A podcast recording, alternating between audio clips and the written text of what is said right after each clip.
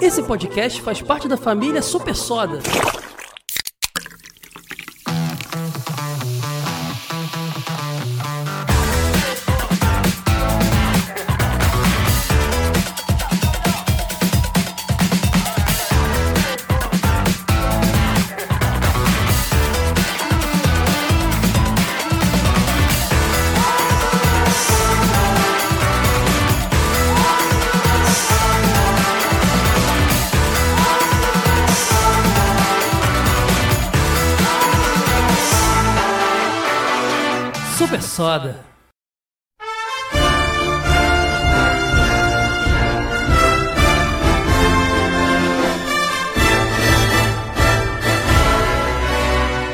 Segundo episódio do novo Super Soda, o Super Soda 2.0. Esse momento onde o projeto se expandiu. Você que não tá ligado, que não ouviu o episódio passado de Thundercat, hoje o Super Soda ele se expandiu em três podcasts além do Super Soda, que você já conhece, só coisas legais, que tá aqui nesse feed mesmo que você tá ouvindo, que fala. Agora ele vai estar muito mais dedicado a desenhos animados e outros assuntos também legais, mas assim, vai ser muito mais desenhos animados. Eu acho que a cara do, do Super Soda sempre foi essa. Quem ouve a trilha sonora, os efeitinhos, sabe disso. E nasceram dois filhos do Super Soda, dois spin-offs, que é o Kare, podcast dedicado à cultura pop asiática, anime, mangá, tokusatsu e afins e também o Dinotronic, podcast dedicado a videogames retrô e novos também. Então você procure aí no Spotify, no seu agregador favorito, Dinotronic e Care, K-A-R-E. Você vai achar os podcasts, ou você vai lá em supersoda.com.br, que lá tem link para tudo isso. E é isso, gente. Vamos ter três podcasts agora quinzenais aqui no projeto cada um no seu feed separado, anime, tokusatsu, mangá dedicado é, totalmente independente no Care, videogame no Dinotronic e desenhos animados e outras coisas legais aqui no Super Soda. E esses novos projetos só existem graças à parceria com a Promobit. Promobit que veio aqui para garantir que vocês teriam acesso a esse conteúdo que vocês tanto pediam e eu tanto queria fazer. Promobit é uma comunidade de ofertas alimentada por pessoas reais e auditada por pessoas reais. Não tem risco de promoção falsa daquele é, menos por mais, sabe? Black Fraud, isso não rola lá. Carnaval passou, mas a Promobit continua aqui garantindo a vocês um Super Soda, um Dinotronic e um Care rolando e as promoções estão garantidas lá também. Lembrando que o grande lance para mim da Promobit é que você pode fazer a sua listinha de desejos e você é notificado sempre que aquele item que você está procurando está no preço ideal. É muito, é muita facilidade, cara. Eu sou muito fã, já uso a Promobit há muito tempo e tenho muito orgulho de ter a Promobit como parceira aqui no meu projeto querido Super Soda, a rede Super Soda. Continuo usando a Promobit com muita alegria, tá bom? É só entrar em promobit.com.br ou baixar o aplicativo aí no seu smartphone, tá bom, gente? E como eu falei para vocês, estreamos esse novo momento com o episódio Thundercat, que era muito pedido por todo mundo que sempre me acompanhou nas, nas vários projetos que eu tive, várias produções de conteúdo da minha vida. Nunca tinha falado de Thundercat, pelo menos não com muita atenção. E agora chegou a hora de um episódio de lista, aquele bate-papo, relembrando os desenhos animados baseados em filmes. E tem coisa pra caramba, principalmente anos 80 e 90, porque foi um fenômeno. E para conversar comigo, repito, mesmo time que estava aqui no episódio de Thundercat, meu amigo Jeffrey Hyde. Tudo bem, Jeffrey? Tá aí comigo de novo, meu fiel escudeiro. Obrigado por ter vindo. Opa, tamo junto. Estamos aqui atendendo ao chamado do Olho de Tandera para continuar esse papo de desenho animado e trazendo filmes juntos. Então a gente vai botar tudo numa mistureba que vai ficar divertido de papear por aqui. Jeffrey é muito bom nesse quando o assunto é nostalgia, desenho animado e tudo mais. E o Léo também, lá do Gibi Nosso de Cada Dia, do filme Nosso de Cada Dia, do Crossovercast também. Vários projetos. Léo também é, é, super ativo na podosfera, né, Léo? Tu não, não para, né? Estamos sempre aí, né? Estamos aí trabalhando, né? Hoje a gente vai conversar aqui e mostrar que uma M60 num desenho animado não mata ninguém. vai ser muito bom esse papo. Vocês vão gostar, porque tem muita curiosidade por trás disso, coisas que quando eu era moleque eu não percebia. E hoje, vendo, eu falo: caraca, que filhas da mãe fizeram isso mesmo, né? pra, pass pra passar por baixo dos panos e fizeram isso. Vai ser muito legal o papo. Pessoal, uh, desenho baseado em filme é um negócio que não é dos anos 80. Apesar de os anos 80 ter sido um grande fenômeno. A gente teve duas obras. Inclusive, é, eu mencionei uma delas no episódio de Thundercat, é, que é o The King Kong Show, que é uma parceria da Videocraft, que também fez lá o, o, o o Thundercats, com a Toei Animation. E foi exibido na ABC nos Estados Unidos e na TV Azar no Japão também. E é um desenho dos anos 60, cara, 69, finalzinho entre 66 e 69, finalzinho da década de 60 ali. Tinha aquela pegada meio Hanna-Barbera, um negócio meio Kimball Leão Branco, aqueles desenhos japoneses mais antigos, que tudo tinha aquele senso de humor bem infantilzão. Transformaram o nosso macacão favorito num, num queridinho, porque ele era muito fofinho, né? Ele tinha lá a família que protegia ele, o menininho. Vocês lembram do King Kong Show? É do tempo de vocês? Olha, eu sou antigo, mas caramba, não sou tão antigo assim, né? É. Mas é, eu mesmo não tenho nenhuma, nenhuma noção de ter visto isso na televisão quando eu assisti quando eu era criança. Eu acho que eu só ouvi falar agora depois que você mencionou no, no, no cast é mesmo? de Thundercats. É sério, eu mesmo não sabia mesmo. Eu só sabia que de fato tinha realmente uma grande fama do King Kong no Japão, a ponto de ter feito até King Kong vs Godzilla antes do filme de Hollywood, né? Então o King Kong era meio que um queridinho lá do Japão, mas não sabia que tinha tido uma animação. Ele é do início da década de 70 no Brasil, na Globo. E eu cheguei a ver, mas eu, eu não tenho certeza se eu vi buscando na internet, porque pesquisar desenho antigo, gente, não é de hoje que eu faço podcast, não. Desde que internet 1.0, fim dos anos 90 ali, eu já gostava de. Eu tinha um site chamado Infan TV, que tá até hoje no ar, que é um banco, um banco de dados de desenhos animados e séries e eu já ia lá nesse site e eu adorava pesquisar. E tinha vídeos, tinha trechos, tinha uma, um canal. Um canal não, né? Um site chamado Mofo TV, que antes do YouTube, que também tinha trechos de, de séries, desenhos antigos, e eu via muita coisa. Eu não sei se eu vi esse desenho numa madrugada de algum canal fechado da vida, ou se eu vi nessas pesquisas, mas eu lembro de ter visto do King Kong Show, sim.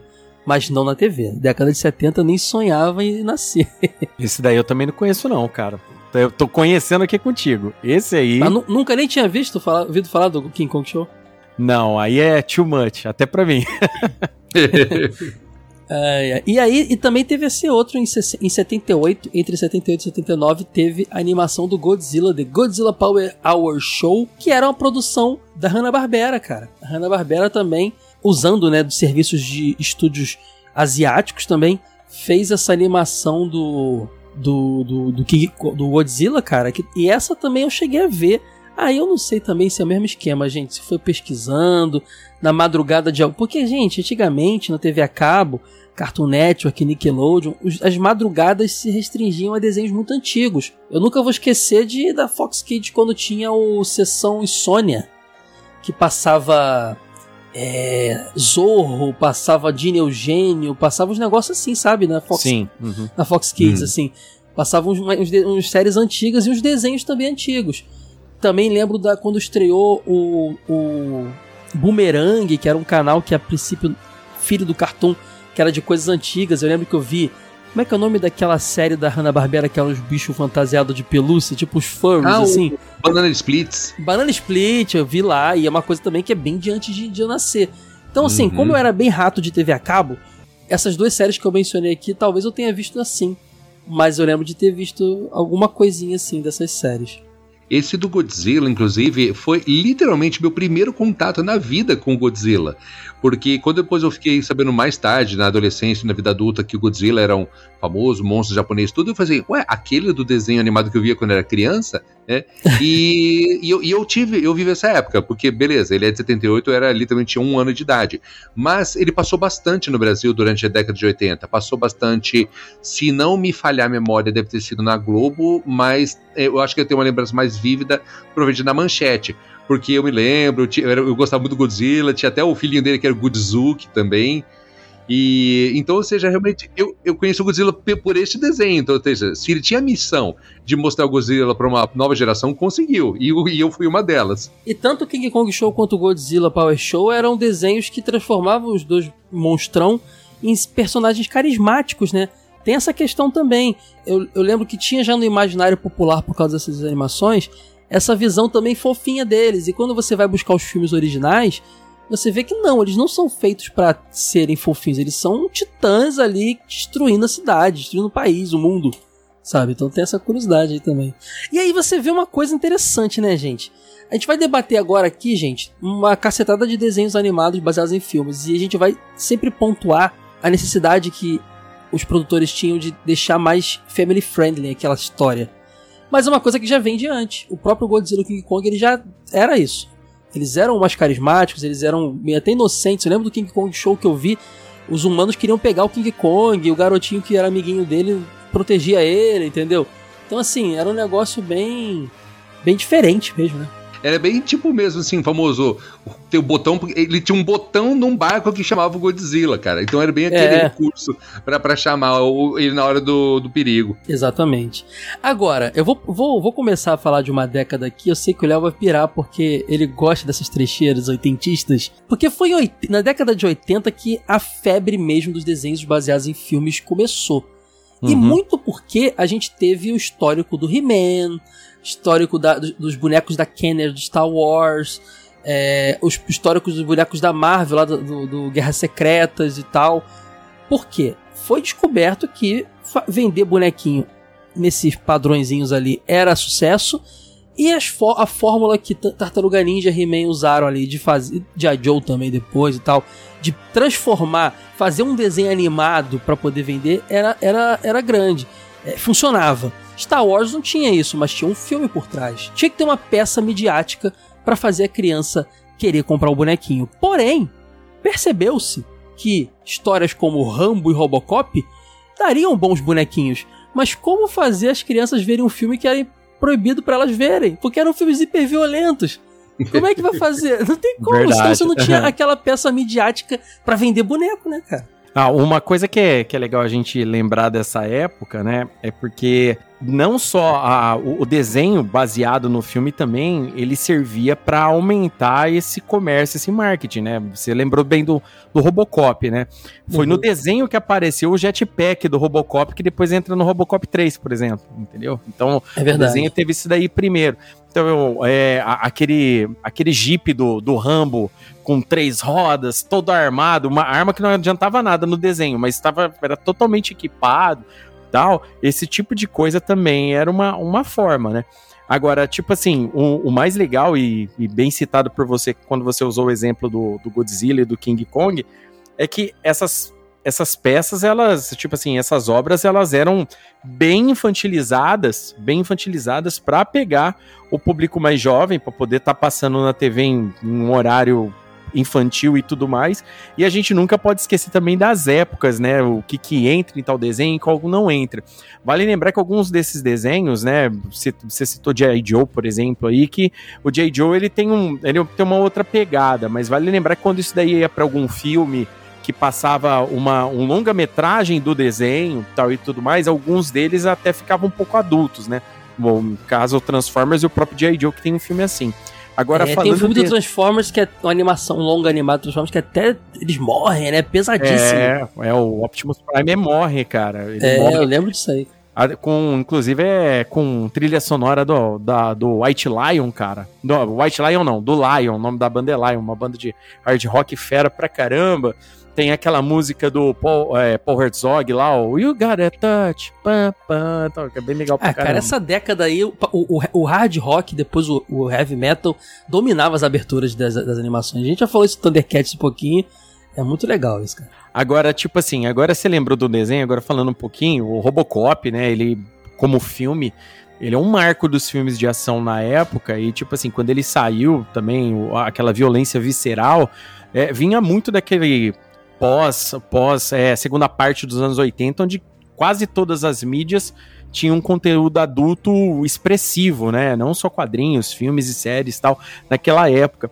O desenho do Robocop em si, ele, ele anima, tipo assim, embora quando a gente conseguia dar uma escapada para assistir na tela quente Robocop, ou depois quando teve, teve as novas reproduções, beleza, quando a pai e a mãe deixavam assistir. Mas o desenho do Robocop em si era bacaníssimo, cara. Eu gostava muito do desenho, eu gostava muito do carro dele, eu gostava muito da interação do Murphy com a, com a parceira dele e mostrava muito do esquema de corporação também, né? Da OCP e tal, aquele monte de coisa. Então era bem legal. Era um desenho assim, pra criança mesmo, não tinha nem muito o que falar. Se a gente for falar, é bom a gente falar do Robocop daqui a pouco. Uhum. Vou te falar primeiro do Rambo. Porque okay. cronologicamente uhum. o Rambo veio antes. E ele Sim. que criou o formato que foi reproduzido em todos os outros. Porque o Rambo veio da necessidade que a, a produtora do, dos filmes, os donos dos direitos do filme, lá, os produtores, provavelmente o próprio Stallone, porque ele era envolvido com isso pra caramba, uhum. viram, viram a possibilidade de fazer brinquedos do Rambo. Lembrando aqui, comandos e ação de I. Joe era um sucesso. Antes, é, o Falcon, né, que também era de I. Joe lá fora, era um sucesso. Então viu a necessidade de fazer bonequinhos, mas tinha aquele problema, né? É, criança não pode ver filme do Rambo. Rambo, era, Rambo então nem se fala, era super violento. Uhum. Era papo de cabeça explodindo, cara perdendo o braço. Era, era a história de um ex-combatente do, do, do, da, de Vietnã. guerra do uhum. Vietnã com a cabeça toda ferrada, o cara cheio, de problema. Resumindo, não ia atender as crianças. Então eles procuraram a Ruby Spears lá, que fazia um monte de animação na época, que inclusive é um estúdio que foi fundado por ex-ilustradores lá da Hanna-Barbera, os criadores do Scooby-Doo. Então assim, não é qualquer pessoa não para eles fazerem um desenho animado para poder vender os bonequinhos do Rambo. Eles foram atrás de é, é, psicólogos, pessoas voltadas à, criança para poder entender como é que a gente pode amenizar isso aqui. E aí que, que eles foram informados, ó, vocês podem fazer, mas uh, tirar arma de fogo. Mas como é que vai tirar arma de fogo do Rambo?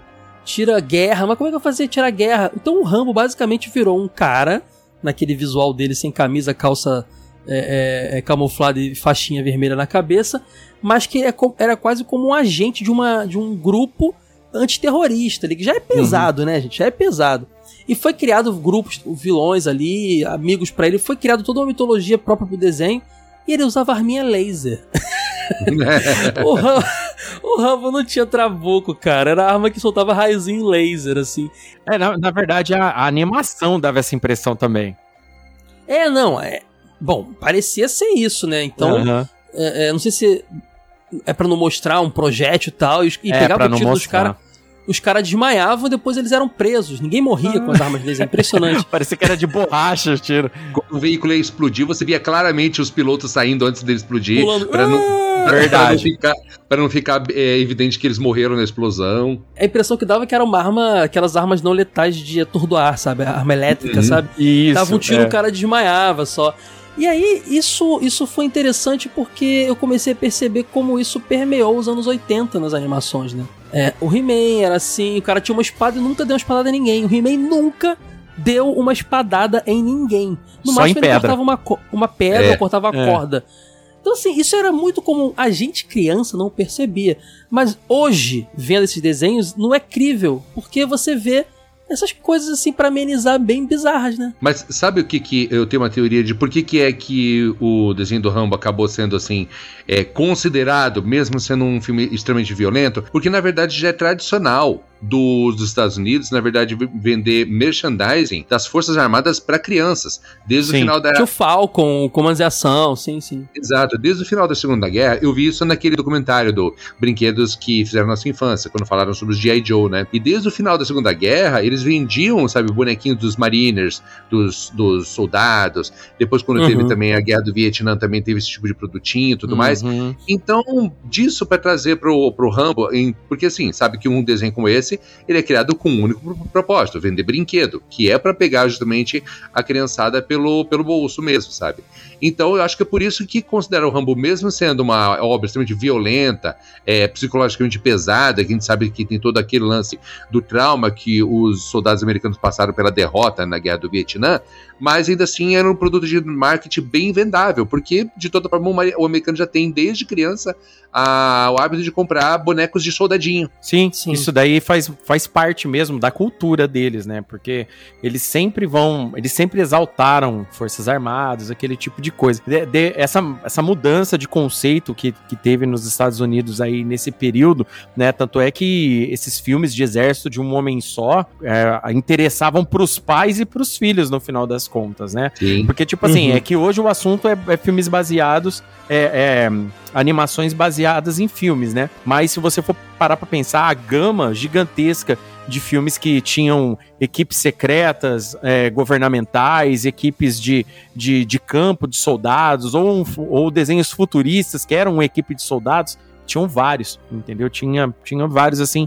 E esses conceitos aí para serem adaptados, né, quando, quando saía-se desse, desse âmbito, ele precisava muito de um de um, de um chamariz também pro pai, na hora de comprar também, tá entendendo o que tá comprando. Porque, assim, por mais que a criança gostasse, se interessasse, tinha que passar pela aprovação do pai, ir lá comprar um boneco do Rambo que vinha com uma M60 na mão, alguma com faca, né? Tanto é que tinha, tinha um Rambo com camisa, um Rambo sem camisa, tinha aquele monte de coisa, né? As, as variantes do, dos bonecos era bacana. Aqui no Brasil venderam aquela arminha de aquela arminha de espoleta, botaram o Rambo na capa, né? Eles colocavam. Todo mundo comprava a arminha do Rambo e Rambo nunca usou revólver, cara. Era só trabuco, mas a gente comprava a arminha do Rambo de poleto.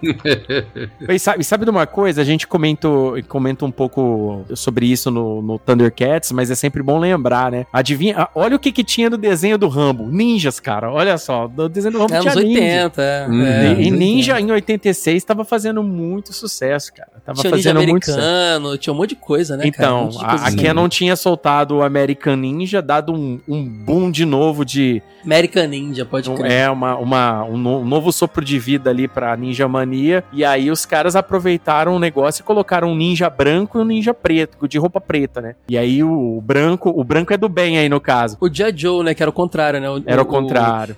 O, como é que era o nome do. do era Shadow. Snake Eyes. Snake, Snake Eyes. Era de roupa preta, que era do bem, né? E o Isso. branco era Shadow. O que mesmo? É, é, é Storm Shadow.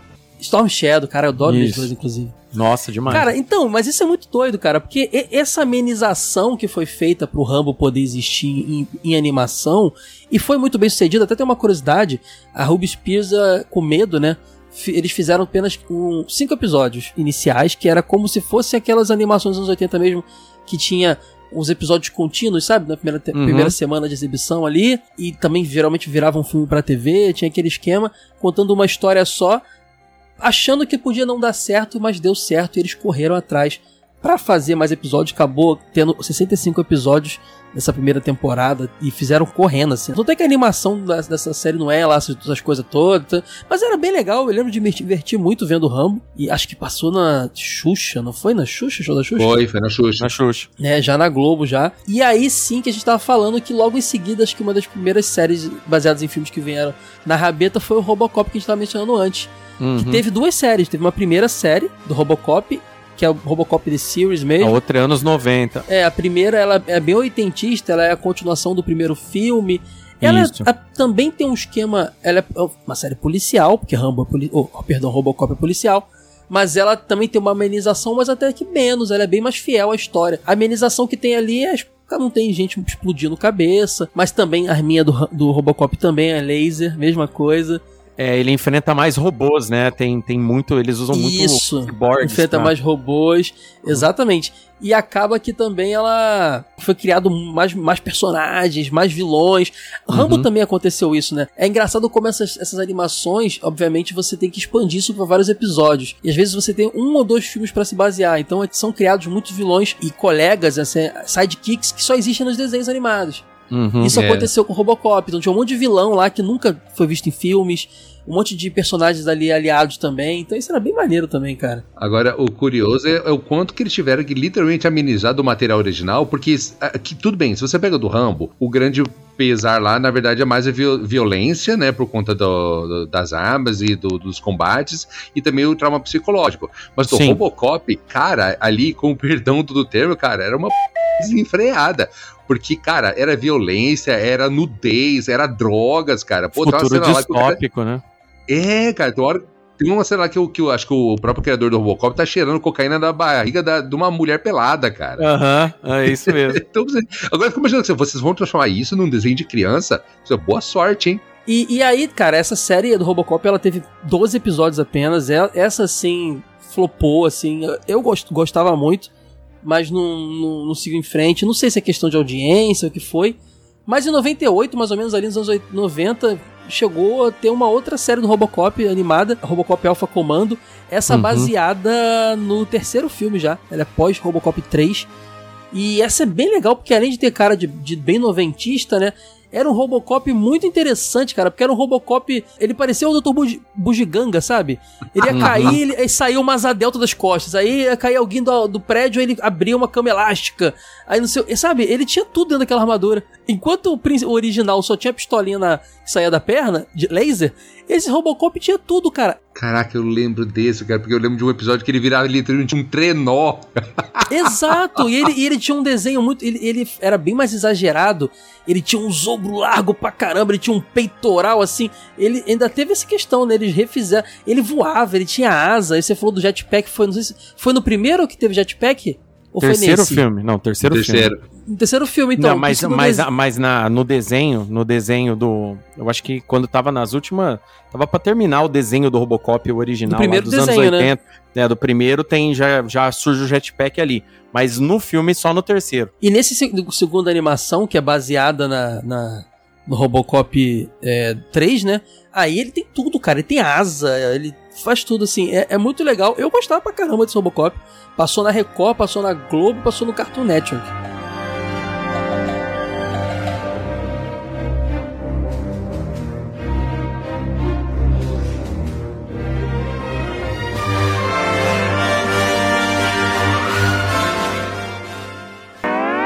Você está ouvindo Super Soda.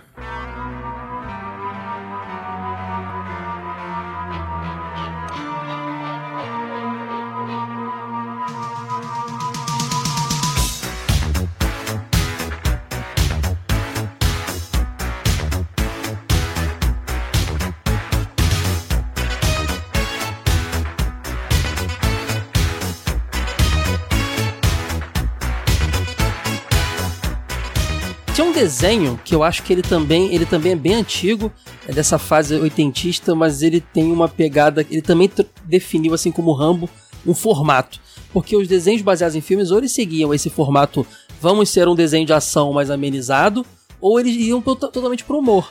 E é o Local de, Loucademia de Polícia. Vocês lembram do desenho do Loucademia de Polícia? Pô, demais. Eu tinha bonequinho em casa, cara. É, saiu pela Kenner lá, mesmo do Star Wars, os bonequinhos. Então, essa encomenda desses bonequinhos foi por isso que eles pediram pra fazer o desenho. Detalhe que esse desenho saiu já no, sei lá, de- no quinto filme da franquia, que tem, tem filme pra caramba. Tem. Então já tinha sido introduzido personagem pra caramba. Então todos eles estão no desenho. E esse desenho, a gente, a gente que conhece o filme, que a gente viu lá na década de. Eu, no caso, 90, as reprises, né?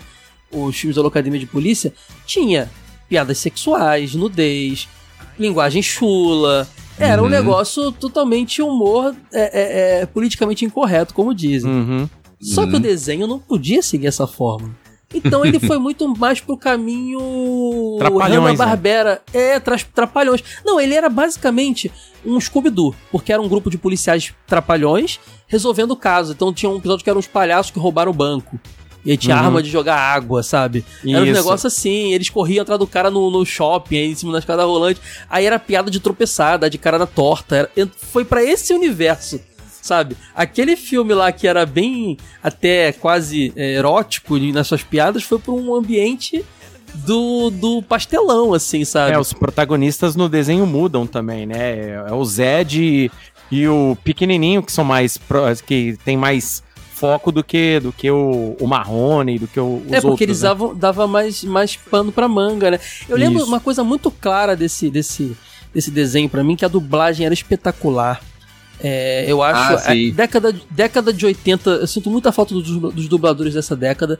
Inclusive, aquele cara que fazia o beatbox lá, que é o nome dele? É, o, o ator é o Michael Winslow, mas o, o- o personagem dele é o, é o Jones. Então, era o Celton. Mello que dublava ele, cara. Saudade de Celton Mello dublando. que saudade. Então, então tem essa curiosidade. É uma animação também que definiu um outro caminho. A gente vai mencionar algumas aqui daqui pra frente que já, é- já seguem esse formato, que é o formato. Se Rambo bebeu da fonte de comandos de ação.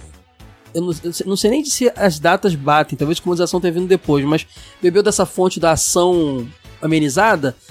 O, eu diria que o, o, o Locademia bebeu da fonte da Hanna-Barbera, do Scooby-Doo, daquele lance mais, mais cômico ali de resolver um caso, mas sempre com bastante piada infantil.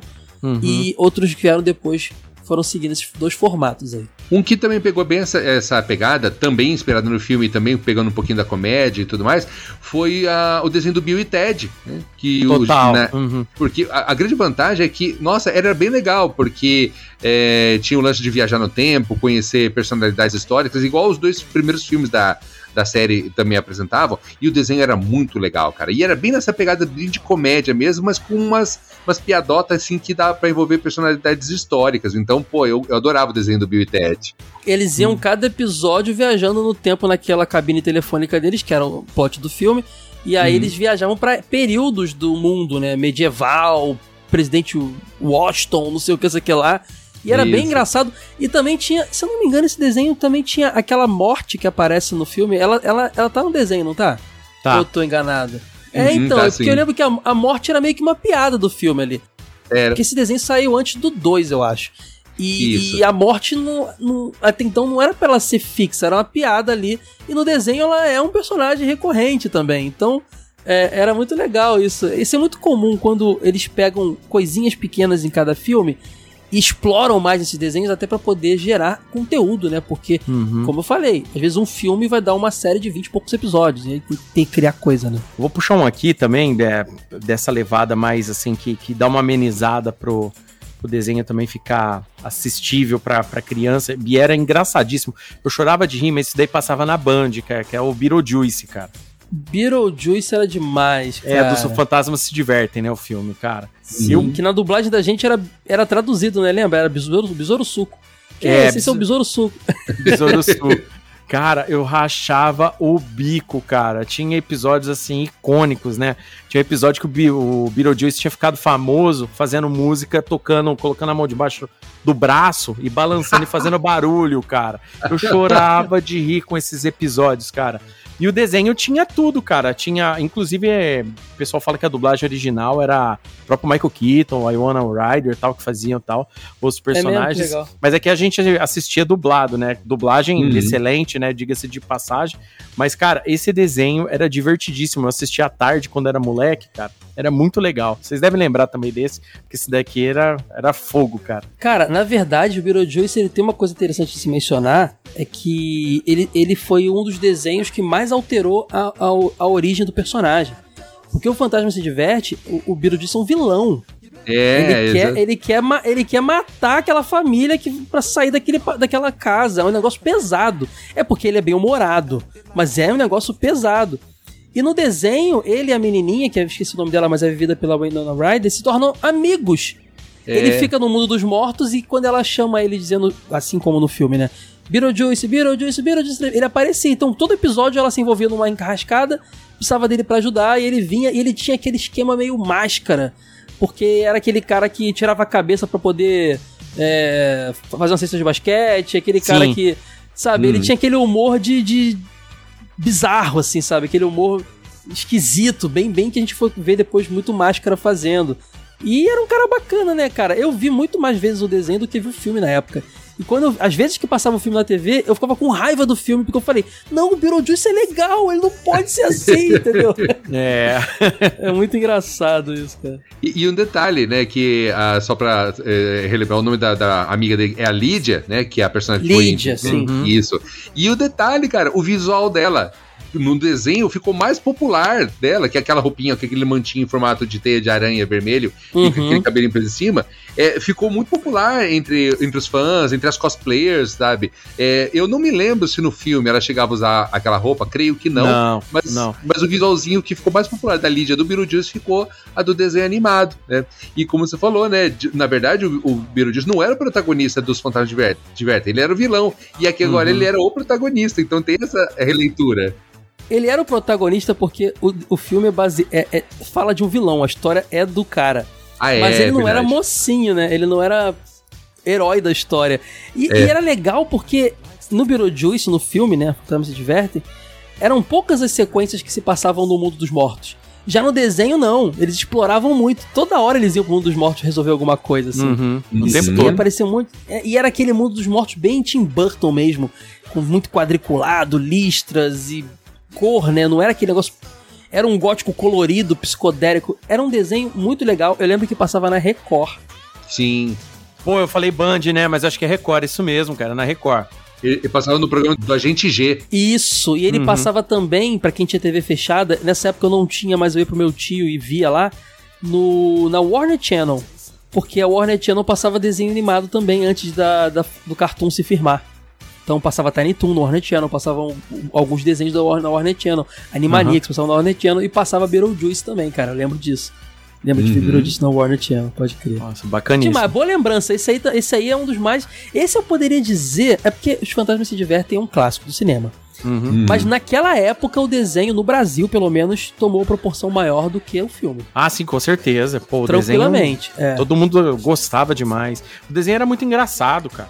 Ele tinha, ele tinha um, um humor semi-ácido pra criança, então, tipo, a gente acabava tendo um primeiro contato com humor ácido nesse tipo de desenho, entendeu? É.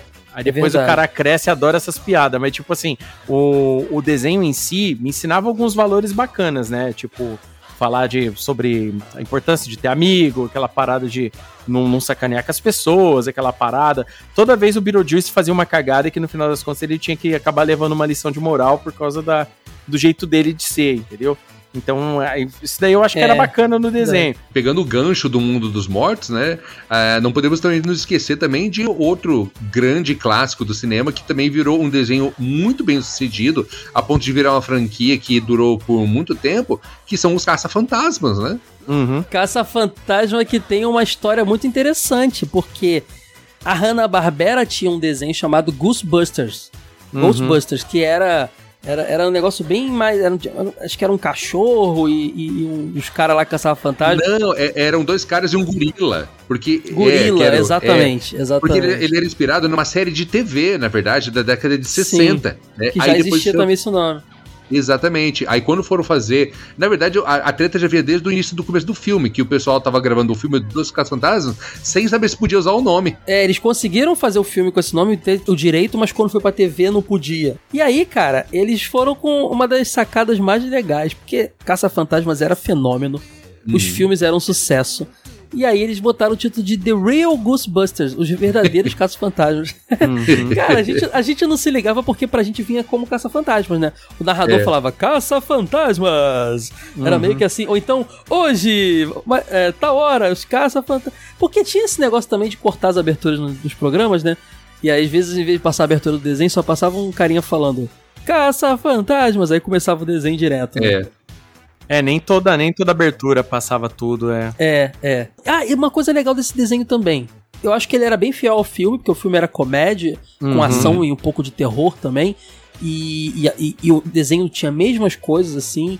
Os dubladores que dubla, no Brasil, pelo menos, que dublaram o filme, dublaram também os desenhos. Só Sim. que no filme, o Geleia, ele não é tão protagonista quanto ele foi na série animada. Vocês lembram disso?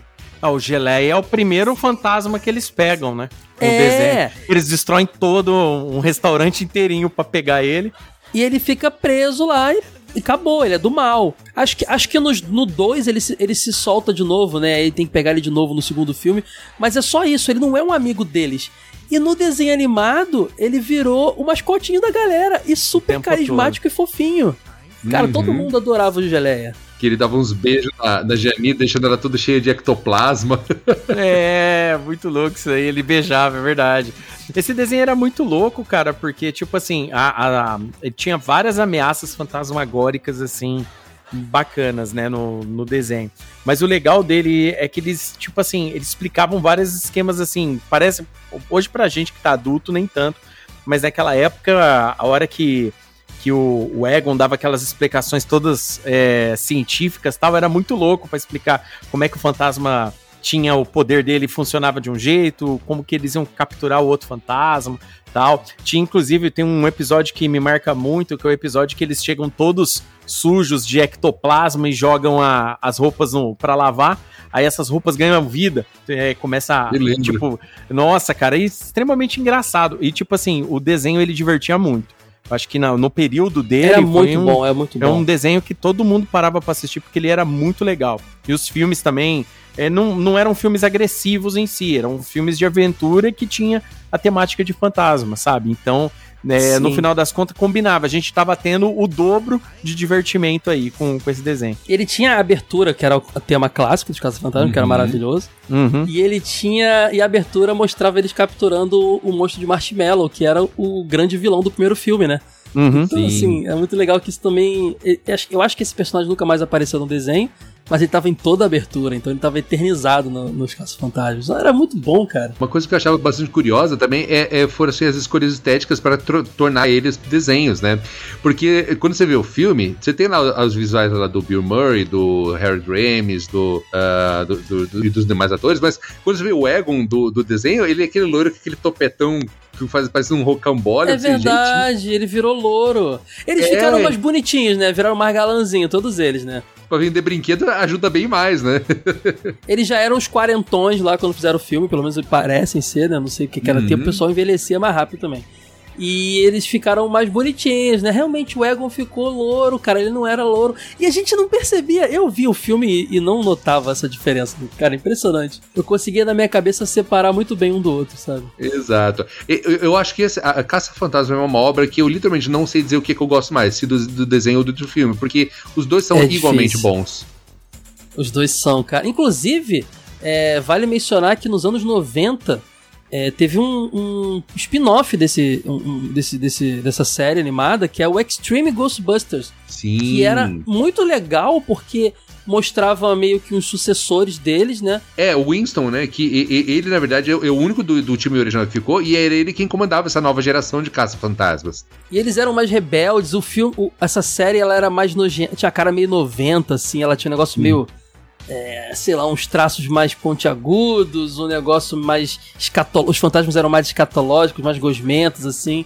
É, é uhum. Era bem legal. E teve episódio de crossover, né? Os clássicos voltaram, chegaram a voltar no episódio lá, Sim. interagir com eles.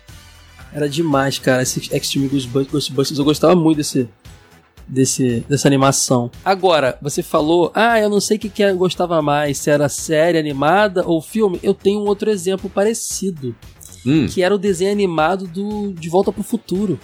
Ah, sim. Oh, verdade, hein? Era verdade. espetacular. Passou na TV Colosso, se eu não me engano. E uhum. era espetacular porque a gente teve a trilogia de Volta pro Futuro. Uhum. E, e a gente tem um finalzinho do, do último filme lá.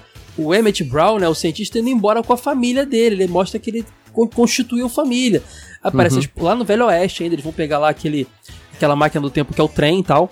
E aí ele mostra a esposa dele e aparece os dois filhinhos dele, que é um garotinho mais alto, de óculos, e um pequenininho, lourinho, meio ruivinho, com boné, assim, de... O Júlio e o Verne. O Júlio e Verne, é verdade. Ele chega a é. apresentar os dois, não, esse é o Júlio e seu Verne. Então, assim, eles aparecem na, na, na, série clássica apenas nessa cena, dando um tchau pro Marty McFly e ele dizendo que viver a vida dele agora descansar. A animação pega esse momento final e expande de tal forma que o Júlio e o Verne praticamente são os protagonistas do desenho. Sim, ah, são, tem o Martin McFly, tem o Christopher Lloyd, tem todo mundo na história, mas o Júlio Verne sempre arruma uma confusão. Tem um cachorro também lá dele, sempre arruma uma confusão e bota eles numa, numa encrenca, Copérnico, cara. o nome do, ca... do, do cachorro. O cachorro era o Einstein. Era o Einstein, Einstein exatamente. O Einstein, exatamente. É Copérnico. Copérnico é no, é, no, é no filme, que ele tem um cachorro lá no, nos anos 50, lá que tem esse nome, né? Isso. Não lembro agora, hum. eu acho que é Copérnico o nome do cachorro. E aí, cara, eu achava demais essa, essa parada, porque é aquilo que eu falei, as animações precisam tirar leite de pedra, porque elas pegam um, um, dois, três filmes no máximo e tem que transformar aquilo em, às vezes, uma temporada de 20 e poucos episódios, 60 episódios. E aí eles conseguiram pegar um momentinho ali. É, a, a, série animada ela é nitidamente a continuação daquele, daquele momento final Sim. da trilogia. Então, assim, uhum. ela expande o negócio de forma muito. E é muito legal.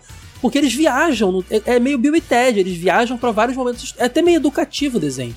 Eles viajam para Cristóvão Colombo descobrindo as Américas, eles vão viajando uhum. para vários lugares, usando tanto o DeLorean quanto aquele trem, eles dois estão na, na história, e vivendo várias aventuras, cara. Isso é muito bacana, cara. E se eu não me engano, no final do desenho ainda tinha uma, uma partezinha que era uma espécie de liçãozinha de história que eu acho que era o próprio Christopher Lloyd que apresentava. Era, era assim. live action, né? Sim, Isso. pode crer, tinha. Ele aparecia para falar, pode crer. Não, e detalhe, essa animação ela não é tão boa à toa, não. Ela teve produção do Robert Zemeckis e do Bob Gale, que hum. Robert Zemeckis dirigiu e fez o roteiro, e Bob Gale também participou do roteiro. Então por isso que ela é tão fiel à, à, à, à, trilogia original e por isso que ela, ela é tão bem produzida, né, cara? Ela realmente é a continuação, talvez uma ideia que eles teriam para um quarto filme ou algo do tipo, sabe? Nossa, uhum. que saudade de da animação de Volta para o Futuro era muito é, bom. Mas enquanto esse o, a animação de Volta para o Futuro aí expande legal a, a, a franquia, teve outros que foi infeliz, tipo o do Karate Kid, sabe?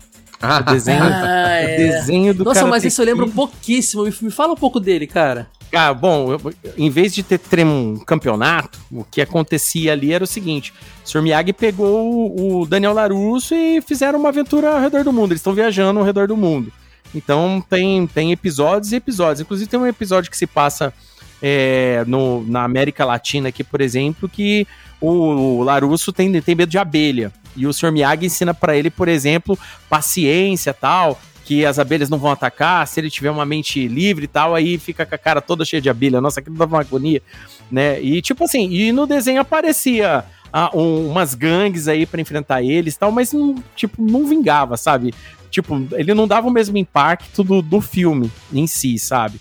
O desenho, ele tinha, ele, se não me engano, assim, ele tinha alguns bons momentos, obviamente, para passar aquelas mensagens tal e tudo mais, é, com tipo, ah, karatê é só para se defender, aquela parada toda. É, vendeu boneco para variar também. Os bonecos eram baseados, inclusive, no desenho, não no, no, no filme, inclusive. Né? A Glasslit, se não me engano, vendeu aqui boneco do, do Karate Kid. Mas o desenho não era tão assim, não, sabe? Ele não, tipo, ele não pegava a boa ideia que foi o filme e expandia, sabe? É, era só um conjuntinho de clichê, até porque já tava meio. A, a, época tinha passado em muito ali já, sabe? Em 89, Karate Kid já não convencia mais tanto, né? Porque a gente já tinha outros filmes melhores de artes marciais e com conceitos semelhantes já naquele período. Mas para como desenho em si, né, vendo hoje, depois de adulto, você assiste um episódio aí no YouTube da vida, você fala, rapaz, esse desenho era sofrível, cara. Tiveram dois desenhos baseados em Star Wars, né? Que é o dos Ewoks e o Droids, que era. Os Ewoks mostravam as aventuras do, dos ursinhos, os Ewoks, né? Nossa, era bem legal esse desenho. Era legal, uhum. e o Droids era, era meio que aventuras do 3PO e do R2 perdidos aí na, no espaço. Eu acho que eles estão no Disney Plus. Eu, eu acho, acho, que, que tá tão, disponível. Acho que estão porque ele faz parte de toda aquela grande coleção de Star Wars. Porque interessante já ter, ter mencionado isso, porque, nossa, cara, Star Wars ele teve uma grande expansão do seu lore graças às animações. É, uhum. Por conta dessa dos Ewoks, dos droids, depois futuramente o Clone Wars e até as mais recentes, inclusive. Então, ou seja, ele conseguiu ser muitíssimo bem sucedido nas animações. Tudo assim, realmente pegando a lore da, não só dos filmes, mas também dos conceitos do próprio universo, com obras meio que assim, um pouco mais paralelas, mas que fazem parte daquele universo. Então, nisso aí, olha, Star Wars deu muito bem mesmo, viu? Eu acabei de ver aqui, realmente tá as duas séries clássicas lá. E, e depois disso, né, a gente teve um monte de coisa de, de, de Star Wars, né? Eu lembro, eu lembro, que acho que o grande retorno de Star Wars para animação foi aquela série que é daquele do criador de Dexter e do Super Nossa, né, maravilhosa! É o Tartakovsky. Tartakovsky. É, Isso. Que era o Clone Wars, né, cara? Que uhum. eram curtas-metragens que era bem legal e que deu tão certo que depois ganhou uma outra série em computação gráfica também chamada de Clone Wars.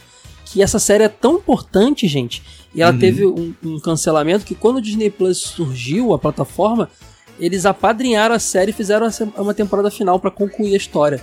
Uhum. Porque ela realmente deve ter tido uma queda de audiência, mas ela tinha um fandom muito forte. Então tem essa assim, assim como essa, essa, série de curtas do Genji Tartakovsky, eles pegaram e juntaram tudo como se fossem, é, se não me engano, dois ou três filmes, né? E, e, e, inclusive tem personagens que eu conheci primeiro por essa série do que pelo filme, como lá o General Grievous. A primeira vez que eu vi ele não foi nem no filme, foi no desenho. Uhum. Ele foi criado no desse desenho. Assim, óbvio que eles já sabiam que ele ia estar no filme, mas a hum. primeira participação dele foi no desenho. O, o esse desenho, ele era introdutório pro filme é, é, O Ataque dos Clones. Ele, ele veio antes. Então faz todo sentido, porque eu conheci lá primeiro. Por isso que eu paguei pau quando eu, vi lembro, no, Eu lembro de ver isso na revista Herói. Ainda existia a revista Herói 2000, era o final da revista Herói. E tava lá, Lord Gravius, apresentado o próximo vilão de Star Wars na série animada Clone uhum. Wars. Aí já fala, ele vai estar no próximo filme, não sei o que. Tanto que é nessa animação que mostra por que, que ele tem aquele. que ele fica tossindo o tempo todo. Que acho que é o. Não sei se foi o Obi-Wan ou o Anakin que acertou o, sabre no pulmão dele. E por isso que ele, que ele tosse o tempo todo, assim. Hoje em dia, toda hora tem uma série animada de Star Wars novo, né? A gente uhum. teve o Star Wars Rebels, que foca no, no naquela fase ali do. Até o Darth Maul, ele é o vilãozão da história, que é mó legal. Uhum. A gente sempre quis ver o Darth Maul mais explorado e tal. Tem aquela Bad Bath também, tem o Visions, uh, que é meio anime, que é mó legal. Uhum. Tem aquela história Jedi também, que é meio computação gráfica. Cara, se você for no Disney Plus e botar lá, é, clicar naquela abinha Star Wars, vocês vão ver uma quantidade absurda de animações. Animações de Lego Star Wars também. Sim, com certeza. Se a gente for fazer um, falar de Star Wars, a gente faz um episódio sozinho, tranquilamente, falando de todas elas.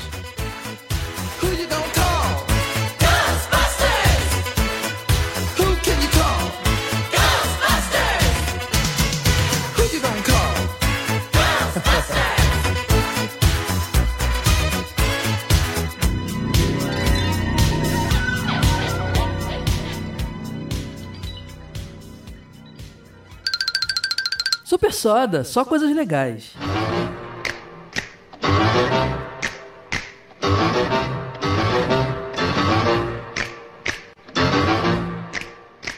Mas falando de franquias, agora eu vou falar de um homem franquia que é este homem, esta pessoa sozinha, rendeu três ótimos filmes que ah, fizeram sei, sucesso, né? E que e os três filmes viraram desenhos, que é o Jim Carrey.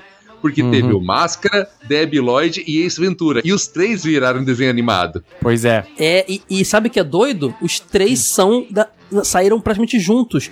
Os uhum. três ficaram no ar entre 95 e 97. São bem diferentes, principalmente traço.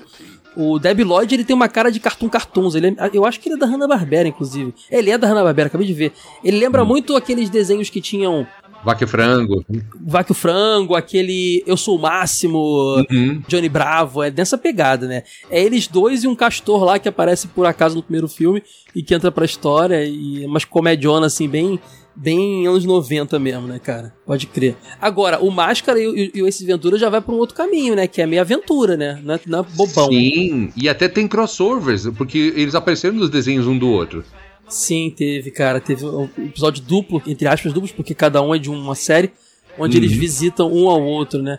Falando do Máscara primeiro, eu gosto muito dessa animação do Máscara, porque ela entra naquela categoria que a gente falou de desenho que expandiu muito bem a mitologia criada no filme. Tinha Sim. só um filme, depois tiveram. Teve o Máscara 2, que é meio questionável, teve o Filho do Máscara e tal.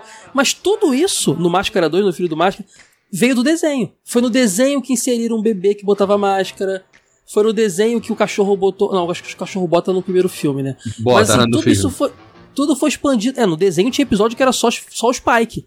Que era todo. Ele resolvia tudo, assim. Então, uhum. Então, assim, é muito mais expandido. E, assim, muita gente diria que o Máscara é, na verdade, a gente sabe que Máscara veio nasceu dos quadrinhos. Uh, tanto é que a Pipoca Nankin, a editora Pipoca Nankin lançou quadrinho do Máscara há pouco tempo, eu tenho aqui é outra história, bem mais violenta e tudo mais. Só que o desenho é baseado na versão cinematográfica, que é outra coisa, que é um negócio mais cômico, entendeu? Então podemos dizer sim que é uma animação baseada em filme. Novamente, nós teve um retrabalho, ou seja, se o filme já foi uma suavização do material original, no, na animação agora não precisa suavizar nada, era só seguir aquela mesma pegada cômica que tinha sido criada. É. Não, foi sucesso. E o desenho tinha uma pegada muito quadrinho, né? Você lembra que os vilões eram, parecia vilão de história em quadrinho? O Máscara parecia. ganhou um aspecto de super-herói. Eu via o desenho do Máscara, eu me sentia vendo um desenho de super-herói. Era bem nessa pegada. Não, era. Era cheio, cheio de bravata, né? Aqueles vilões bem bem, bem, bem zoado mesmo, né? E tipo assim, o, o, legal também é que pro desenho, os poderes do Máscara ficavam muito mais engraçados, né? A dublagem é. era excelente, né? Também Cara, eu acho, tipo assim, o do Ace Ventura eu curtia também. Mas o Ace Ventura, ele tinha. É, o filme em si tem outras conotações, tem conotação sexual, aquela parada toda, que Sim. pro desenho não tinha como eles adaptarem esse tipo de coisa. Agora, o Máscara em si, dava para adaptar praticamente 100%, né? Então era como, é, como eu disse, é outro, outro produto que era diversão em dose dupla. Você tinha o filme, você tinha o desenho e você rachava o bico dos dois. Então era bem é, engraçado. Esse Ventura, eu acho que ele é o meio termo. Se o, o Debbie Lloyd é comediaço o tempo inteiro, e, e estilo, estilo cartoon, cartoon Hanna-Barbera, e o Máscara tem bem mais aventura, mais, mais ação, o, o, esse Ventura tá no meio dos dois. Ele é. é. bobeirão, porque o Jim Carrey é bobeirão, e eu acho que esse Ventura é um dos personagens dele mais bobos que tem, mais, mais, mais malucos. Só que tinha lance de sempre ele tinha que salvar. Ele tinha que salvar o periquito da Amazônia Ocidental. Aí ele tinha que salvar era sempre um negócio nessa pegada, sabe? Que ele tinha que fazer assim, tinha os vilões deles e tal, mas, mas ainda era bobo. E eles mantiveram a, a, piadota dele fazendo dublagem com a bunda. É, é essa daí eles tempo, deixaram. O tempo inteiro, o tempo inteiro ele falando com a bunda, cara, impressionante. Cara, um outro grande sucesso do finalzinho dos anos 90, mas que rendeu uma animação que eu gostava pra caramba, mas já no início dos anos 2000, foram os Homens de Preto, cara, pelo Cartoon Network. Vocês lembram dele? Lembro, o MIB era muito louco.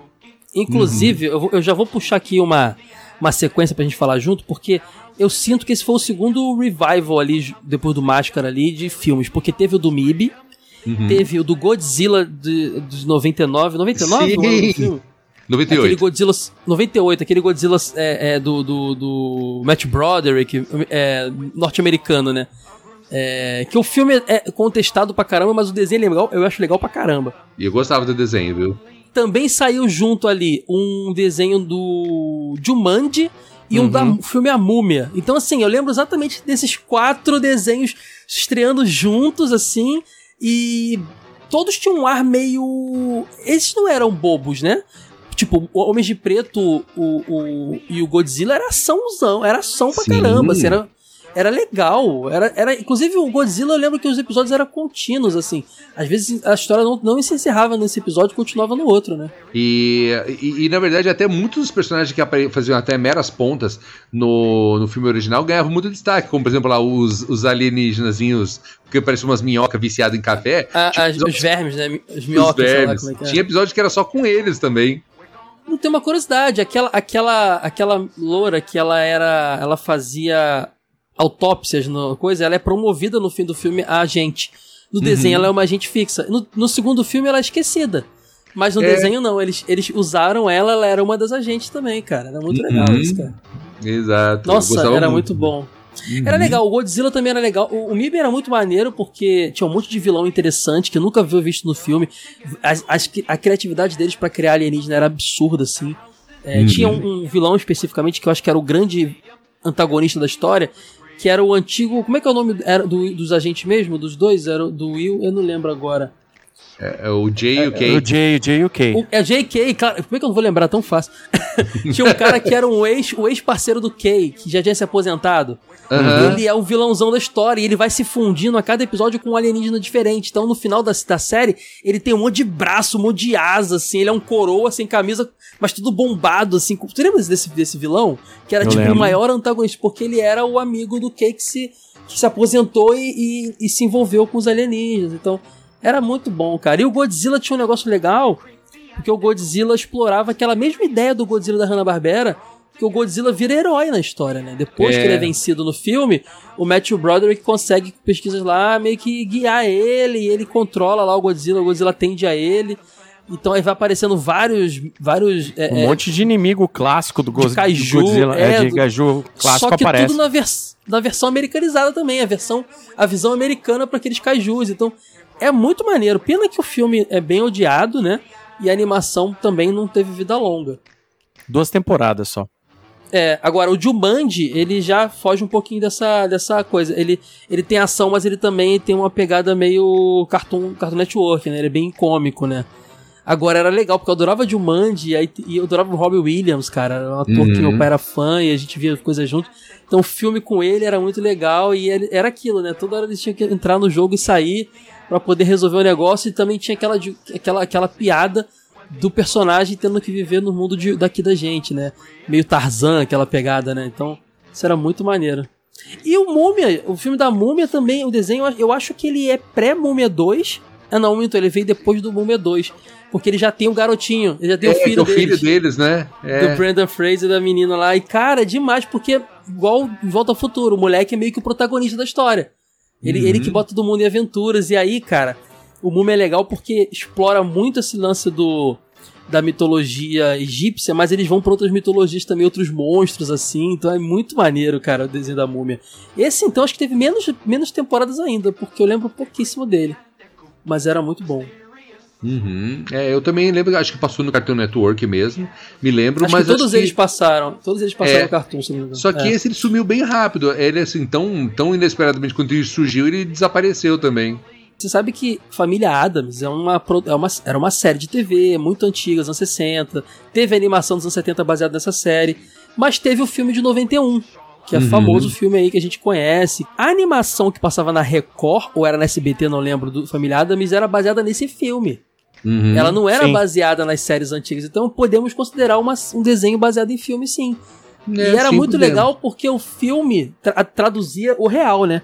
O Wednesday, sei o que lá, e o desenho já pega a tradução que a gente tinha nas séries antigas. Então, ali que ficou Tio Chico, Vandinha. Uhum. E aí, por isso que a gente tem essa nostalgia tão grande com os nomes em português. É, não é a galera dos anos 60 que tem essa nostalgia, é a nossa geração. Mas porque a gente vê muito desenho. O desenho meio que transcendeu o filme também, na minha opinião. É verdade. É... Porque, olha, engraçado, né? Familiares passou por todas as mídias, né? Surgiu em tiras de jornal, para depois virar série de TV, para depois virar Exatamente. desenho animado, para depois virar filme, para depois virar desenho animado novamente. Então, olha quantas mídias que ele passou, né, cara? E, e eu me lembro desse desenho, e era no SBT mesmo que passava. SBT é, eu... era sábado, era um sábado animado que passava. Sábado animado, exatamente. Adorava o Gomes, né? o Gomes sempre com aquele charme, com o terno rosa, inclusive, sabe? Ele, por exemplo, aí, ó, charme latino, terno rosa. Nossa, uhum. e ele tinha uma. Ele era dublado pelo Silvio Navas e ele tinha umas pegadas muito grandes. Ah, Ticinha, você falou francês! Eu adorava Era isso. assim mesmo, uhum. era assim mesmo, cara, pode crer. Eu tava lembrando uma aqui agora, que a gente, a gente lembrou do De Volta para o Futuro, mas eu lembrei que teve outro com o Michael J. Fox, cara, que é o Garoto do Futuro. Não sei se vocês ah, lembram desse. Que ele virava lobisomem, cara era baseado nesse filme que nunca, uhum. nunca entendi esse nome. Porque o original é Tim Wolf, né? Jovem é Lobisomem. Exatamente. É, e aí virou Garoto do Futuro aqui pra pegar carona no De Volta ao Futuro, né? Exatamente, cara. Isso, cara. Mas eu o lembro desenho era bacanudo. Desenho. Ele ia jogar uhum. basquete e tal, essas paradas. Aí, quando ele ficava muito animado, ele se transformava. Era muito louco, cara. Era muito louco uhum. mesmo. Eu adorava o amigo dele, que era o Styles, cara. Eu, eu, eu achava até meu personagem favorito, inclusive, do desenho. Pô, esse desenho aí era, era muito legal, cara. Se não me engano, se não me engano, é na Globo também, logo. Sim, na Xuxa mesmo. Na Xuxa. Uhum. Eu gostava muito desse desenho aí também, cara. Bem, bem. Lembrei dele aqui agora. No... A gente tem uma sequência importante aí que a gente vai. A gente não precisa entrar em detalhes, é porque já tá um tempão aqui falando. Mas hum. tem aquela sequência Disney, né? Baseado nos longas da Disney, né? Porque a gente teve série animada da Pequena Sereia, série animada do Hércules, uhum. série animada do Aladdin, série animada do 101 Dálmatas. Teve um monte de série animada baseada em longa metragem da Disney. Não é longa live action, mas não deixa uhum. de ser uhum. filme, né, cara? É, é verdade. Tudo isso aí. Passou no Brasil um desenho do, do Highlander, cara. desenho do Highlander, tempo. pô, bem lembrado. Vocês lembram? Eu lembro disso. A gente tá numa fase agora já para concluir o podcast, a gente vai mais mencionar do que ficar debulhando as histórias. Mas teve um desenho do Beethoven, do cachorro, lembra? Teve. Lembro. lembro Era mó legal o do Beethoven, cara. Cara, se a gente para pra pensar aqui, vem muita coisa. Como a gente pode ver, realmente essa moda de filmes baseados, de desenhos baseados em filmes, foi bem moda anos 70, 80, 90 e até meados de 2000. Depois realmente deu uma sumida. Mas se eu for fazer uma menção de uma última animação baseada em desenho que foi de grande sucesso, é o Arif, né? Porque ele é totalmente baseado no MCU. É verdade. Não é em um filme, mas é numa franquia de filmes, né? Numa uhum. franquia de filmes, exatamente. Pegando, obviamente, a clássica publicação do, da própria Marvel, que era o que aconteceria ser, né? Que eu, nossa, adorava esses quadrinhos. Mas realmente, quando eu começo a buscar de lembrança, é a última lembrança de filme baseado, de desenho baseado em filme mais recente que me vem à mente, porque meio que saiu de moda. Mas quando eu lembrei, ah, teve o Arif. É verdade. Né? Cara, mas nessa pegada de desenho que não é baseado bem em filme, mas é, dá para fazer uma menção rosa aqui as aventuras de Jack Chan, né, cara? Ah, é. É, é Porque exato. não é um filme, mas é, mas é o ator, né? Chan. Baseado no Jack Chan, na verdade, né? Que é simplesmente ele sempre no meio. Todo Jack Chan tem um problema que outros atores têm. Ele é tão caricato, ele é tão particular que não importa o personagem que ele faça, ele vai ser o Jack Chan sempre. Sim. Então, é como se fosse vários filmes do Jack Chan, a franquia Jack Chan. O personagem dele chama Jack Chan, e muitos filmes também, né? Então ele não consegue desvencilhar do personagem. Essa é uma das animações mais. que eu menos imaginei que fosse ser boa e é incrível, né? Uhum. A história era legal, aquele lance dos amuletos, do, do zodíaco chinês. Os personagens eram legais, a animação era bem feita, a dublagem maravilhosa. Foi um encontro de, de coisas ali que eu não esperava que fosse ficar tão bacana. When people come to see him, they really are a scream. The Adams Family. Neat. Sweet. Petite. So get a with your shawl on, a broomstick you can crawl on. We're gonna pay a call on the Adams Family.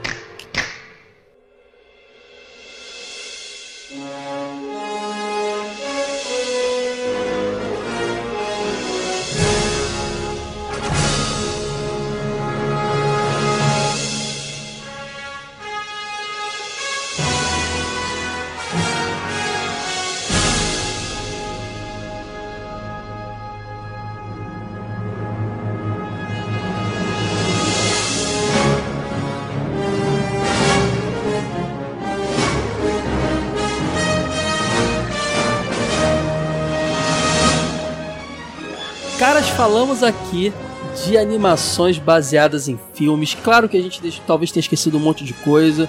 Claro que teve coisas aqui que a gente falou, passou meio por alto, porque não dá pra falar aprofundado de tudo isso. Mas aquele que- negócio que é de lei nos podcasts, podcasts que eu faço. Se vocês gostaram de alguma coisa mencionada e querem muito um episódio dedicado, manda em comentário comenta em supersoda.com.br no post desse episódio. Quero um, um episódio só do Rambo. Quero um episódio só do Robocop, só do ao Futuro. A gente vai estudar e vai fazer. Já deixa aqui o convite para meus amigos aqui para voltarem. Inclusive, meninos, eu gostaria muito de repetir esse trio aqui em mais duas pautas no futuro. Desenhos baseados em videogame e desenhos baseados em quadrinhos. Vocês topam voltar aqui para falar disso? Vixe, com certeza. Super topo, cara. Tamo junto. Já vamos gravar já, já, já pode já dar o play, bora gravar. Dá pano pra manga, hein, cara? Tem muito desenho baseado em videogame, tem muito desenho Vários. baseado em quadrinhos. Nossa, quadrinhos então, cara, dá- já vem na minha cabeça um monte de coisa aqui, então vai ser Esse bem maneiro esse muito, papo. velho. Já vou fazer lição de casa já. A gente deixou de falar aqui, sabe de quê? De- A gente, a gente teve desenho do Star Trek, a gente teve desenhos de Pla- Planeta dos Macacos também. Teve Ah, é? muita coisa que rolou e ficou de fora. Mas a- essa é a hora de vocês irem nos comentários para estender esse papo para o próximo episódio na, na nossa leitura de comentários. Isso tudo só está sendo possível graças à parceria com a querida Promobit. Promobit que é uma comunidade de descontos e ofertas. Você pode acessar promobit.com.br ou baixar o app do, seu, do seu celular. E você vai lá, é, cadastra, é, faz sua lista de desejos das promoções que você tem interesse. Quando aparecer preço baixo, ela vai te notificar. É, a Promobit não é um, um- aplicativo como os outros, ela é uma comunidade de ofertas. As pessoas, pessoas físicas vão lá, cadastram as, as ofertas de promoções e pessoas físicas também fazem toda a triagem do negócio. Então não tem risco de rolar black fraud, não rola isso, é tudo avaliado promoção por promoção. Provavelmente, obrigado pela confiança, por incentivar esse, esse novo passo no Super Soda, esse novo projeto, garantir que fosse possível a gente ter três podcasts no ar. É isso aí, gente. Obrigado, Promobit. Ó, vão lá no Gente Social Promobit e agradeçam, hein, por mim. Fala, ó, obrigado aí por ajudar o Super Soda, é isso aí. E eu agradeço a presença do meu querido amigo Léo. Léo, pessoal que gostou de ouvir sua voz maravilhosa, seus conhecimentos aí de nostalgia, pode te procurar onde, Léo? Bom, é, se a galera aí gostou aí de, de ouvir a minha participação aqui no Super Soda, né? Na verdade é um- uma honra estar aqui com o Caio mais uma vez aqui fazendo um episódio com um cara que eu sou fã. Eu sou lá do Gibi Nosso de Cada Dia, o podcast 100% focado em quadrinhos. Tem também o filme Nosso de Cada Dia, que tá meio parado, mas vai voltar. Vai voltar, já tá em fase de retorno já. E também sou host lá no podcast Crossovercast, lá do site Crossover Nerd, né? Que lá a gente fala de várias pautas de nostalgia também, a gente fala de filmes, quadrinhos, séries, a gente fala de TV brasileira, a gente fala de novela, a gente fala de um monte de coisa lá. Então dá, é só dar um play, procurar lá no site do Crossover Nerd lá, que vai estar os links do Crossovercast ou nos outros podcasts que eu citei agora, tá bom? E nas redes sociais aí é só procurar como Léo Palmieri Gibi, tudo junto, que vocês vão me achar em qualquer rede social aí pra gente trocar uma ideia. Você me dá umas dicas depois de como é que você mantém três podcasts, porque eu tô arrancando os cabelos aqui, hein, cara. Não, Quero aprender como, é que faz isso aí. Que não é fácil, não. não, nem Jeffrey tá aqui sempre, né? Jeffrey já é meu grande companheiro aqui. Meu sidekick. Você é meu sidekick, ô, Jeffrey. Você é meu Robin. Eu sou seu Batman. Ô, rapaz, já vou botar minha cuequinha em cima da, da, da calça aqui e vamos partir pra combater o crime. É, pessoal, quem quiser conhecer seu trampo aí, Jeffrey, como é que faz? Você pode encontrar aqui o Jeffrey Hayduck, o Pai Pato, no Instagram, né? Arroba Jeffrey Hayduck, arroba JeffDuck, underline e arroba Flores de Sangue. Além também de me procurar agora no Twitter, que realmente resolvi voltar agora pro Twitter, então procura por Jeff Duck lá. Eles vão ver eu fazendo minhas pataquadas por lá, certo? Todos os links do pessoal tá aqui nesse post aqui, supersoda.com.br. Dê estrelinhas lá no Spotify, isso ajuda demais, gente. Por favor, preciso da ajuda de vocês para manter esse projeto aqui. Compartilhe o podcast com seus amigos, divulga a palavra, tá bom? Ficamos por aqui, tchau, tchau.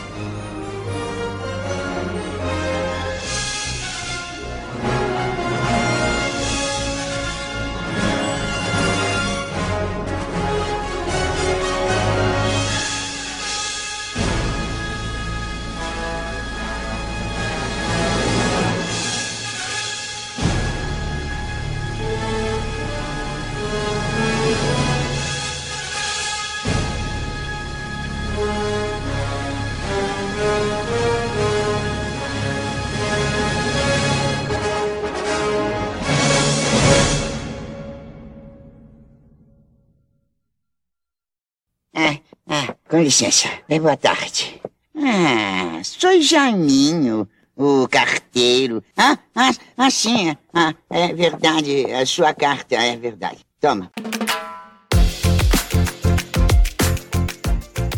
Bem-vindos ao Momento Jaiminho. Ó, agora- eu tava na dúvida de que nome botar nesse bloco. E eu lembrei que há um tempo atrás eu fazia um podcast chamado Retro Geek, antes do jogo velho. E a gente, lá na área de. No momento de feedbacks ali no final, tinha o áudiozinho do Jaiminho, o carteiro. E eu resgatei esse áudio, eu tinha guardado aqui, porque eu acho que tem tudo a ver com o Super Soda. Essa piada do Jaiminho e ler as, as mensagens de vocês. Momento Jaiminho, tá decidido, gente. Momento Jaiminho é o, o momento da leitura dos feedbacks aqui no Super Soda. E comigo aqui sempre, o meu fiel escudeiro, Monstrinho Monstro. Bem-vindo, Monstrinho. É isso aí, Caio. Tamo aí na área. Se, se, se- como é que é que fala mesmo? Se, se, se chutar é pênalti? Eu esqueci como é que é. Como é que é essa gira aí de vocês aí da terra? Monstrinho, eu quero saber uma coisa. Você me disse que agora ia começar a fazer umas brincadeiras aqui no momento do Jaiminho Carteiro aqui. Você ia fazer umas charadas aí? Você tá, você tá nessa onda de charada agora? Eu tô, cara. Eu tô. Agora eu tô, eu tô estudando charada aí. Eu quero ser humorista, stand-up. Quero fazer essas coisinhas aí. Descobrir minha veia artística. E eu tô. Vou trazer uma charadinha aí todo episódio. Então você vai fazer uma charada agora, a gente vai, eu vou tentar adivinhar, tá? E a resposta vir só no final do, do, do momento Jaiminho aqui, tá bom? Fechou? Vai lá, manda ver qual é a charada, monstrinho. É o seguinte: qual é o carro que o Pikachu pediu quando foi na concessionária? Pikachu foi lá comprar um carro e ele pediu um carro específico. Qual foi esse carro? Pikachu comprar carro, cara, que doideira. Poké. Car. Pokéball. Ball, car ball. Eu não sei, cara. Eu tô pensando aqui em algum elemento de Pokémon que possa ser um carro. Eu Não faço a menor ideia. Bom, eu vou ficar pensando aqui. Vocês aí também fiquem pensando, pensando aí no final se dá a resposta, monstrinho. Vou começar aqui então. Ah, uns recadinhos aí, monstrinho. Você tem recadinhos pra passar também, né? Tem um recadinho assim, ó. Você que quiser seguir as redes sociais do Super Soda, é só procurar no Twitter, Instagram, Facebook, TikTok. Agora tem vídeo TikTok, né, Kai? Você tá fazendo lá e tal. YouTube, tudo é arroba SuperSodaBR. Arroba ou barra, né? SuperSodaBR. Qualquer lugar, SuperSodaBR. É isso aí, bem lembrado, monstrinho. Inclusive, eu iniciei agora né, nessa parceria com a Promobit que nós fizemos, além dos podcasts novos, o Care, podcast de anime, e o e, e Tokusatsu, né? E o Dinotronic de videogame. Procurem aí no seu aplicativo Care e Dinotronic. Temos mais dois podcasts na casa. Ou vá lá em supersoda.com.br que você acha link também. Comecei a fazer conteúdo para rios, TikTok, Shorts, Quai, essas coisas, co- conteúdo de um minuto. E tem, tem sido um desafio produzir conteúdo curtinho, porque eu sou o cara que gosta de falar. então, entre aí, cara. Se você prefere o TikTok, procura lá o arroba. Se você prefere é, é, YouTube, Shorts, vai lá, BR, Instagram, arroba BR, vai na plataforma que você achar melhor e tá tendo conteúdo muito legal. Já fiz um. Um, um, um- lembrando em um minuto é, animes da Fox Kids, lembrando em um minuto desenhos da Band Kids, lembrando em um minuto jogos de Cavaleiro Zodíaco. Eu tô fazendo esse, esse exercício de lembrar em um minuto e fazer uma lista ali, tá sendo bem legal, bem, bem divertido esse conteúdo. Bom, sem mais delongas, vamos agora pro, pros feedbacks do episódio, né? Do último episódio do Super Soda, o primeiro dessa nova fase. Foi sobre Thundercat. E o primeiro comentário é do Flávio Cordeiro Filho. Ele diz: Bom dia, meu amigo Caio. Bom dia, Flávio. Primeiro comentário. E já quero começar lhe desejando toda a sorte do mundo nas novas empreitadas. O Care e o Dinotronic estão excelentes. Já conferi ambos. Adorei a discussão e os convidados. Sou fã demais do Diogo Rever. Nossa, como eu esperava esse tema é, no já nostálgico TV de tubo, pois esse é um desenho que me acompanhou por muito tempo e por muitas vezes, mesmo já sabendo de tudo, eu ficava assistindo e sempre era muito divertido.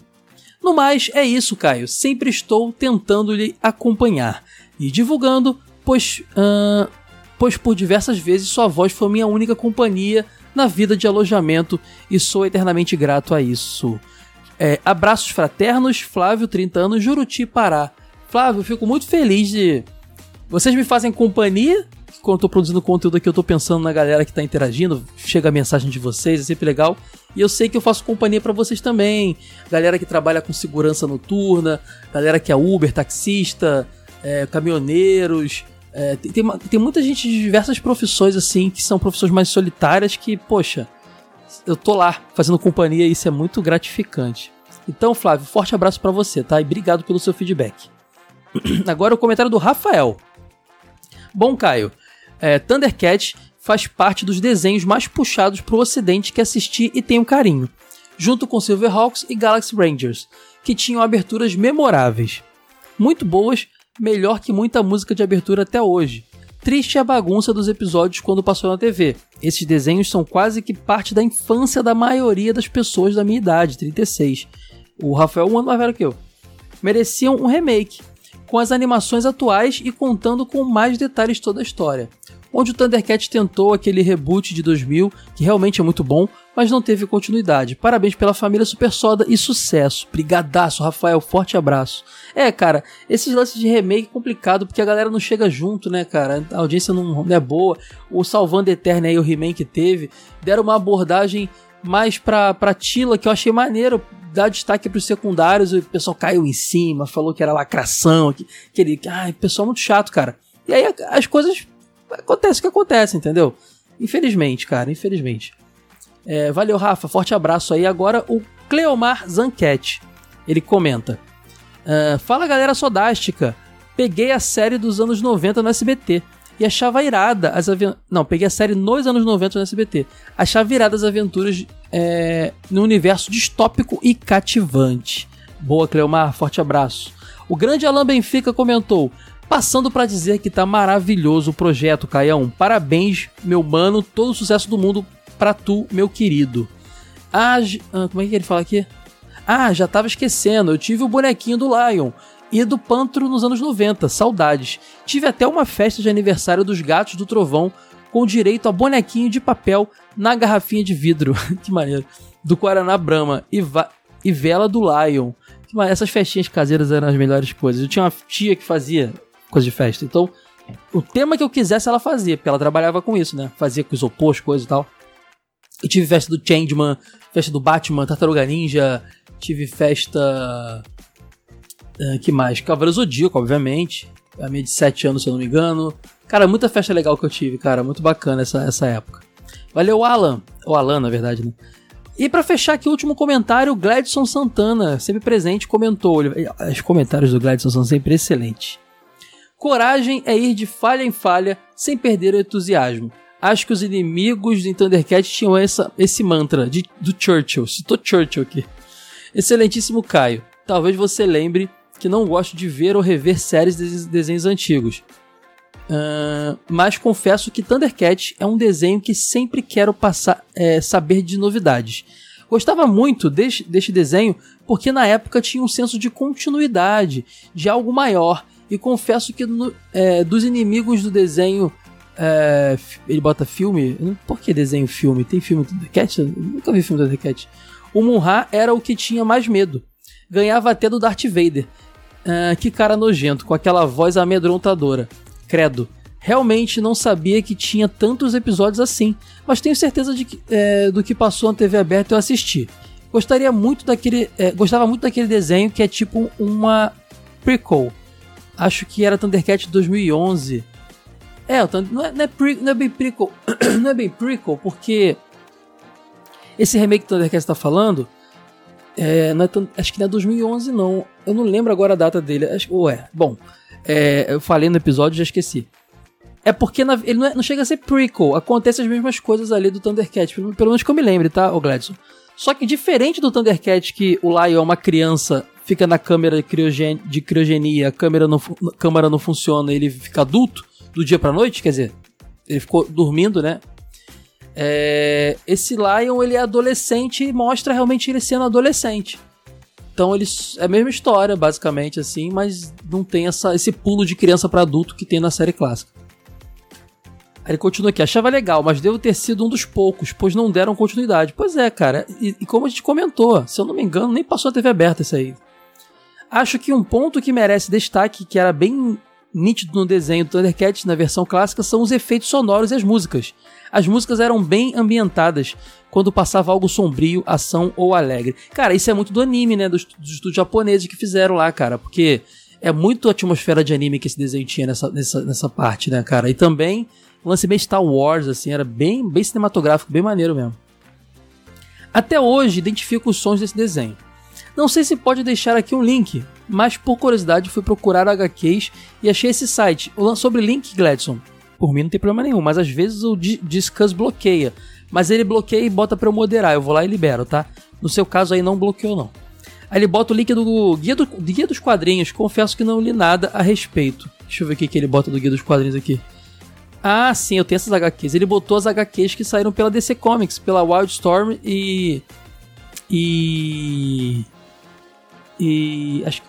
é, no Brasil foi, saiu pela DC, pela Panini, na verdade, Wildstorm e Panini.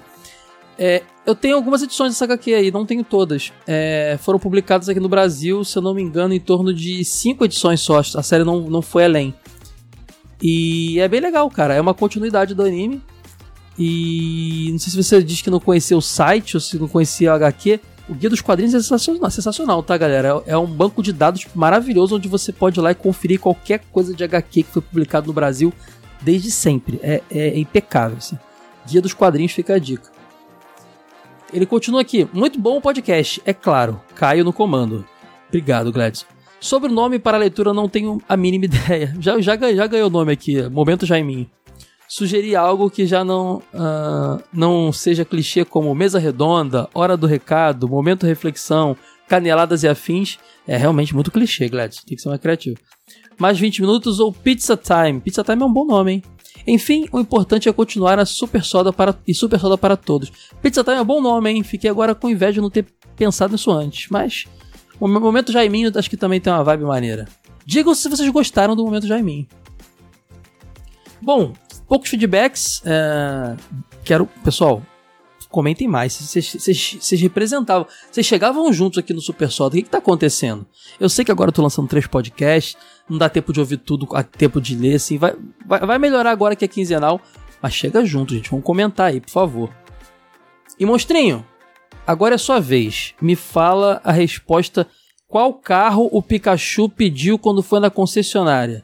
É isso aí. O Pikachu, quando foi na concessionária, ele pediu uma picape. Picape, picape, picape, picape, picape, entendeu? É sério isso? É, sé- é- é- é sério isso? Meu Deus do céu, coisa horrorosa. Ah, ficamos por aqui, gente. Até o próximo episódio. Tchau, tchau.